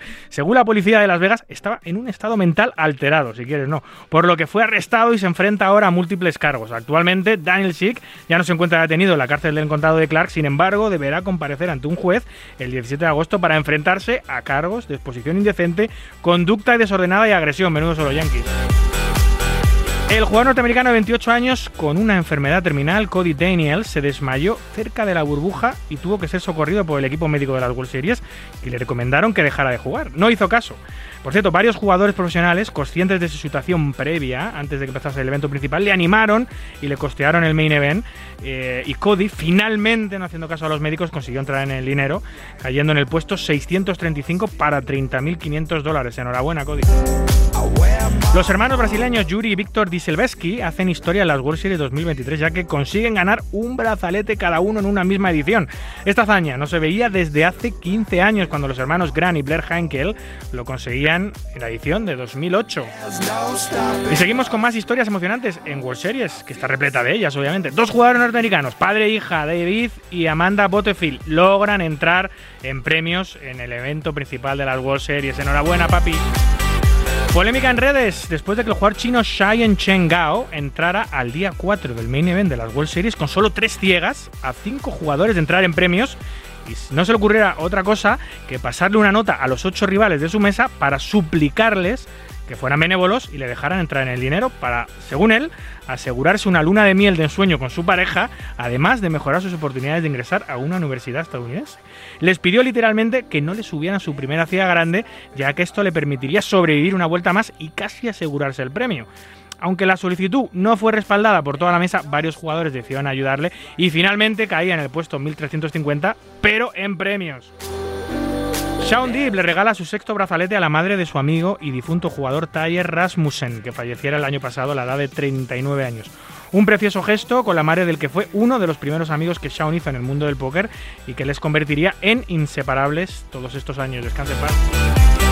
Ya fuera de las World Series of Poker, que lo acapara todos estos días, Winamax celebra los 10 años del nacimiento de los expresos que revolucionaron la industria y fueron copiados por la totalidad de las salas de online del mundo. Lo celebra con mejores condiciones y mayores multiplicadores en ellos. Alpha 8, el festival High Roller de World Poker Tour que dejó de celebrarse hace 8 años, ha regresado este pasado viernes al Hotel Wynn de Las Vegas con una entrada de 111.000 dólares, pero ojo, 7.000 para la One Drop Foundation. de cada jugador. ¿eh? Michael Dachter, director del Consejo del Juego Británico, confirma durante la sesión parlamentaria en el Parlamento del Reino Unido sobre la industria del juego que no existe relación entre publicidad y problemas con el juego. Afirmó que la gran mayoría de la gente juega de forma perfectamente responsable y segura y se debe regular de una manera sensata el sector. Por su parte, Wes Himes, director de normas e innovación del Consejo de Apuestas y Juego, afirmaba que en los últimos siete años Gran Bretaña ha experimentado una reducción considerable del juego problemático, reduciéndose casi a la mitad desde el 2017 hasta hoy, con el 0,3% actual. Una de las tasas de problemas de juego más bajas de toda Europa. La Asociación Internacional para la Integridad de las Apuestas, IBIA, en colaboración con Entain, Flutter, ADFPS y Stats Perform, presenta un estudio sobre el deporte femenino y las mujeres en las apuestas deportivas de nombre Rompiendo Barreras, evaluando los retos del deporte femenino, las apuestas y la integridad. El estudio realizado por la Universidad Alemana del Deporte y presentado en el eGaming Business Life de Ámsterdam analiza el tamaño y las características del mercado de las apuestas deportivas femeninas y examina la vulnerabilidad potencial de los deportes femeninos al amaño de partidos. El estudio confirma que el espectacular aumento del deporte femenino ha sido acompañado de un crecimiento similar de las apuestas sobre este deporte. El fútbol es el deporte más apostado, le siguen el tenis, el baloncesto y el cricket. El estudio también analiza las características particulares de las mujeres apostantes, que ha aumentado de forma constante con tasas de crecimiento hasta del 10% anual. El programa electoral del PSOE, lejos de dar un paso atrás, mantiene sus políticas sobre el juego e insiste en las restricciones a su publicidad. Continúa negando su derecho a esta, a la publicidad. Pero no solo está en esta lucha contra el juego el PSOE involucrado, también Vox, que en su programa electoral pide protección para la sociedad frente a las graves consecuencias que el juego provoca, asegurando que nuestros barrios y pueblos no son casinos y anuncia de forma tajante en su programa electoral su intención de combatir las casas de apuestas. Piénsate mucho a quién votas este 23. Y cerramos con la empresa Melco Resorts and Entertainment, que inaugura en Chipre el mayor complejo de ocio integrado de Europa. La inversión de City of Dreams supera los 600 millones de euros e incluye un área de juego de 7.500 metros cuadrados, un hotel de 5 estrellas de 14 plantas y 500 habitaciones, tiendas de diseño, un parque de aventuras familiar, un exclusivo espacio de restauración internacional, así como un anfiteatro al aire libre y una de las mayores instalaciones para exposiciones de toda Chipre. El complejo se espera contribuir al crecimiento sostenible de la economía de la isla, atrayendo a miles de turistas cada año y creando cientos de puestos de trabajo.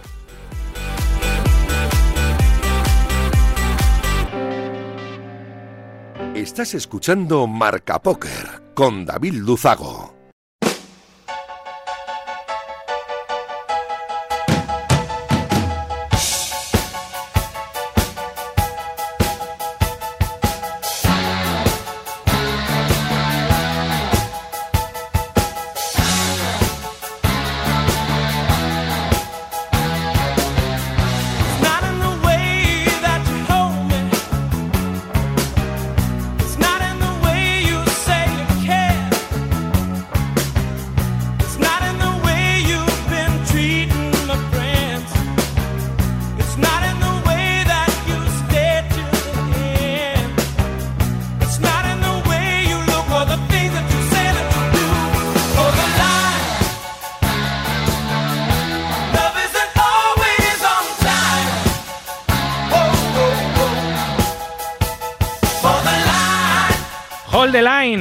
Mantén la línea o la fila. Y nos viene al pelo porque hace unos días se conseguía establecer un nuevo récord Guinness y se hacía formando eso, la fila de naipes más larga del mundo, que alcanzaba los 1158,91 metros, en la que se empleó un total de 14.795 cartas. Todas ellas de la marca alavesa Fournier, que desde un principio mostró interés en colaborar en este complicado reto. Lo conseguían cinco amigos oscenses, David, Nicolás, Jaime, Adrián, Alberto, que durante más de tres años planearon este reto y por fin lo han podido llevar a cabo con total éxito. Vamos a charlar sobre ello un ratito con David Cabrero, que es la persona que ha liderado este fantástico proyecto. Buenas noches, David. Buenas noches, ¿qué tal? ¿Cómo estamos? Muy buenas, encantado de saludarte. Eh. Jolín, eh, eh, no, no creo que lo sepas si no eres oyente del programa, pero aquí cada semana estamos con un récord Guinness. Hace poco eh, un, un colaborador del programa batió el del mayor tiempo continuado jugando al póker online. Lo ha dejado en Sí. 50 horas y, y- y además lo ha dejado porque él quiso, porque estaba en perfectas condiciones. No ha querido. Ha hecho un poco como hacía Bubka con la pértiga, un centímetro al año para, para no batirlo por mucho. Pero ahora nos llega esta, esta gran noticia y, este nuevo récord tan curioso vin- vinculado con, con el mundo de los naipes que habéis protagonizado. Eh, enhorabuena, por cierto. Muchas gracias. Para nosotros es un placer poder estar aquí acompañándoos porque sabemos de la repercusión que tiene y pues para nosotros es un honor que pues nuestra historia pueda ser escuchada. Entonces, muchas gracias por nuestra parte. Hombre, eh, eh, por supuesto, nueve meses hace que lo conseguiste. Esto no es nuevo, no lo habéis conseguido ayer, pero claro, todo el proceso de certificación del récord lleva un tiempo largo, ¿no? Eso es, lo conseguimos, bueno, lo realizamos el día 10 de septiembre y bueno, al final como hay que reunir tantas evidencias, prepararlas y tal, es un proceso bastante complejo y pues se ha dilatado hasta ahora, hasta hace unas poquitas semanas que lo conseguimos sacar adelante. Claro, una fila de cartas de más de un kilómetro exige un sitio para eh, intentar el reto muy grande. ¿Dónde lo hicisteis? Pues nosotros eh, conseguimos el ayuntamiento de Huesca nos cediera un pabellón y entonces lo que hicimos fue pues recorrer el pabellón de punta a punta y coger un como claro, lo rellenamos la línea pero con muchas idas y vueltas eh, qué maravilla, ¿no? Que cada semana nos vengan récords de este tipo. Eh, eh, es un intento complicado, era un intento complicado. La certificación tarda mucho tiempo, ya lo vimos con Sergio García en el caso del póker. Él, José García batió el otro día el récord, pero todavía no es oficial, porque, porque tiene Claro. que pasar por un montón de, de trámites. Eh, ¿Cómo es, cómo es David, eh, esa certificación? Porque hay, hay dos posibilidades para que certifiquen, ¿no? Que venga, eh, Eso es. que venga el récord Guinness, la gente del récord Guinness, que cuesta mucho dinero, o hacerlo tú, que Eso es es. todavía más tedioso. Explícame un poco.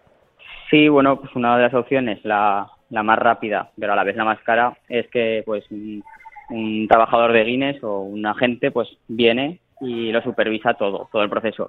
Y la opción asequible para nosotros pues era pues pedir una solicitud a Guinness para que nos mandara como las normas y las reglas, que eso es un proceso que tarda también tres meses porque tienes que enviar como, como un estudio o, o el plan que vas a seguir y a partir de ahí pues cuando te mandan las reglas pues te tienes que buscar la vida para conseguir todos los ítems que te piden, pues un, un arquitecto, abogados, pues para los testigos, esa gente que sea policía, o sea, gente que, que tenga una certificación.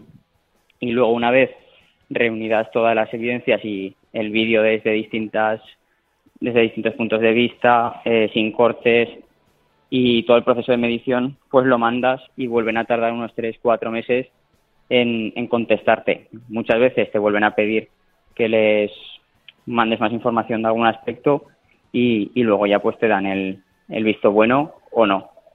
¿Ha- ¿Habéis tenido en estos meses de espera hasta que se hiciese oficial el récord alguna duda de que lo iban a hacer oficial? ¿Teníais algún miedo o estabais seguros? Sí, porque al final como son tantos puntos que hay que tener a la perfección y, y pasado tanto tiempo que nosotros decíamos, pues es que con cualquier mínimo fallo que nosotros no hayamos visto o que nos hayamos dejado algún detalle, pues se nos podía caer. Y la verdad que estábamos nerviosos por eso, pero al final pues tocó cara y fue una alegría. Te preguntaba antes cómo colocáis, cómo van colocadas los, los naipes, cómo van colocadas las, las cartas exactamente. Pues una siempre tienen que estar tocando eh, la carta anterior y la siguiente, o sea, sobrepuestas un, un poquito, tumbadas en el suelo y la consigna era que la línea podía coger curvas, pero no podía pasar una, o sea, la línea podía cruzarse consigo misma. Es decir, tenía que tocar la anterior y la siguiente y ya, un poquito era esa la, la consigna más importante. Oye, ¿esto, esto, es un, ¿esto es un nuevo récord que se ha establecido o se ha batido un récord anterior o es un récord nuevo? Yo te cuento, nosotros en 2018, así cuando nos surgió la idea, eh, queríamos batir un récord Guinness porque pues desde que éramos niños nos hacía ilusión y siempre habíamos hablado de que queríamos tener uno. Y entonces pues nos pusimos a buscar cuáles eran los récords que podían ser más fáciles. Entonces vimos este, que la marca estaba en mil. No sabíamos si eran mil metros, mil unidades, no lo especificaba en la página. Entonces, pues intentamos batir las dos y así nos aseguramos. Entonces ahora el récord está en 14.795, por lo que entendemos que son unidades de cartas y seguramente no hubiera hecho falta eh, hacer una línea tan larga, pero bueno, Bueno. ya la, la dejamos hecha Así- para que cueste claro, más. Exacto, así se lo ponéis difícil a que venga detrás. Eh, es- os escuché decir que, mm, que tú lo decías, que esto desde niños habéis tenido la, la- la- la curiosidad, la motivación de batir un récord Guinness, pero esto eh, viene, viene de un programa de televisión, ¿no? En 2009. Sí. se- cuéntame un poco eso. Pues es que cu- cuando teníamos nueve años, que en 2009 teníamos nueve años, pues veíamos en Telecinco, me parece que, que era, que pues había un programa de televisión que era gente que iba e intentaba batir récords en directo. Y junto con Nicolás, uno de los participantes también del intento, pues nos gustaba mucho y siempre lo comentábamos en el colegio y tal, y siempre decíamos, va, pues cuando seamos mayores tenemos que hacer uno, tenemos que hacer uno, y, y hasta aquí. Eh, tuvisteis que aplazar el intento porque se os cruzó la pandemia por medio, ¿no? Eso es, sí, intentamos pues iniciar los trámites por 2018 y nada, la pandemia pues nos fastidió un poco los planes, pero luego tuvimos la suerte de coincidir con, con Fournier, que pues nos puso los medios, sobre todo las barajas, porque al final eran un montón de barajas, y ya cuando nos vimos con las barajas pues ya teníamos casi todo y fue como el punto de inflexión para decir, "Ah, eh, ahora, es ahora o, o nunca. Desde luego, ¿cómo, cómo, cómo se entera Fournier de este proyecto y por qué decide participar? ¿Cómo, cómo entra? Pues les escribimos por Instagram, la verdad que, bueno, les escribimos pensando el, a ver si cuela, a ver si, si nos leen. Y, y bueno, y sí, fue así, nos leyeron, le- les pareció muy buena idea y desde el primer momento es cierto que pusieron todo de su parte porque salir adelante y nos trataron muy bien. O sea, también esto es gracias a ellos y gracias a que pues pusieron todo lo que está en su mano para que saliera adelante. Eh, ¿Cuántas barajas son 14.795 cartas? Porque habéis utilizado unas cuantas, ¿eh? Nos mandaron 288 barajas, de las cuales conseguimos poner 266.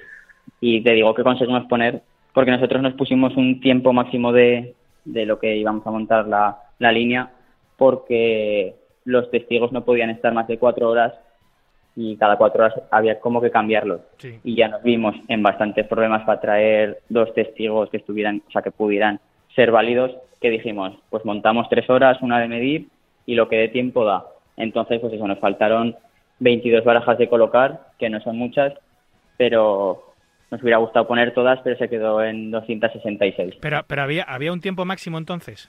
No había un tiempo máximo, pero es lo que te digo, cada, o sea, cada cuatro horas eh, los testigos tenían que cambiar y no quisimos meternos en tanto lío de tener que cambiar, era ya más evidencia de paso de información y dijimos, oye, lo que dé tiempo en cuatro horas y, y para ser la primera vez suficiente. Sí, sí. Em, ¿Cómo lo hacíais? ¿Os relevabais? Eh, ¿Estabais los cinco poniéndolos a la vez? ¿O entraba uno, luego otro? ¿O ¿Por parejas? ¿Cómo hicisteis el montaje? Lo que hicimos fue cada uno empezar en una parte del pabellón y hacer cada uno como su propia línea y ya cuando se iba acercando el momento las unimos, unimos todas y así se quedó formada solo una. O sea, nuestra, eh, nuestra táctica fue cada uno hacía la suya y las unimos al final. Jolín, qué satisfacción, David, eh, el hecho de haberlo conseguido, un sueño de niño, eh, esa ilusión que habéis tenido toda la vida, que la habéis podido cumplir, y lo más importante, ya oficialmente sois recordmans mundiales de algo, Sí. que eso es muy guay. Eso es.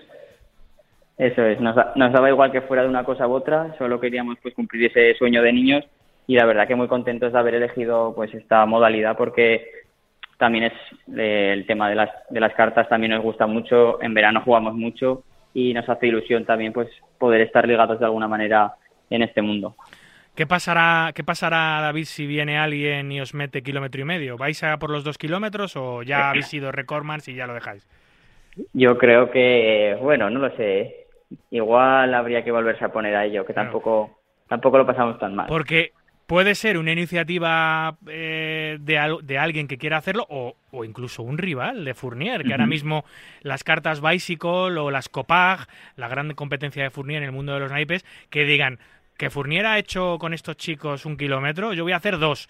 Y que Fournier se pica y digo, sí, pues yo voy a hacer cinco. Esto puede ser, puede pues ser esto interesante. ocurre, desde aquí avisamos a Fournier que pondríamos las cartas que haga falta para que el récord sea suyo. Oye, pues eh, ha sido un placer. Eh, Igualmente. hablas, habla- hablas en nombre de Nicolás, de Jaime, de Adrián y Alberto.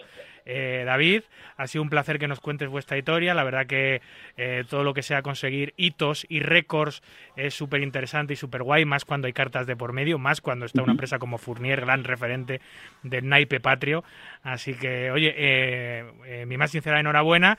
Que no os quiten el récord por ahora y si os lo quiten, pues que vayáis a muerte y que lo volváis a recuperar. ¿Qué quieres que te Pues muchísimas gracias. Un abrazo fuerte. Un abrazo, que vaya muy bien. Chao.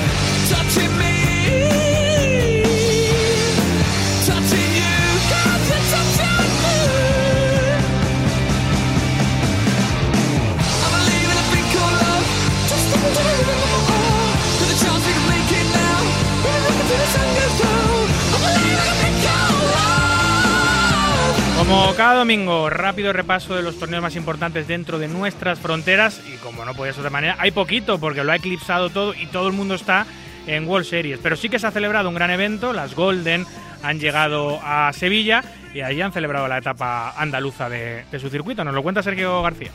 Buenas tardes, radio oyentes. ¿Qué tal? ¿Cómo estamos? ¿Qué tal, David? Aquí en directo en el Casino de Sevilla, donde tenemos un domingo 16 de julio con muchas emociones. ¿eh? Estamos en el main event, eh, 9 LED, con 16.500 euros para el ganador y a Joslopón eh, encabezando esta mesita final. Tenemos arrancado el King Kong Bounty, hemos pasado una semana aquí en Sevilla increíble.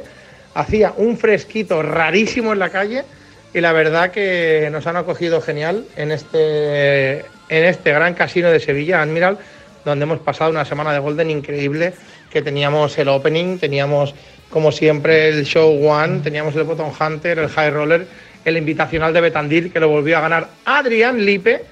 Y bueno, vamos a ver cómo va esta mesita final, vamos a ver cómo va Alcaraz y vamos a ver si el gran Juan Maceira se pincha este main event de las World Series. Así que familia, un abracito y nos vemos en las mesas. Allí nos vemos, Sergio. Gracias. Esto ha sido todo por hoy. Aquí concluye nuestro ducentésimo vigésimo séptimo programa. Un verdadero placer compartir este ratito nocturno con los amantes noctámbulos de la baraja. La producción y en la técnica estuvo el gran Javi Fernández y a los micros, como siempre, un servidor, David Luzago.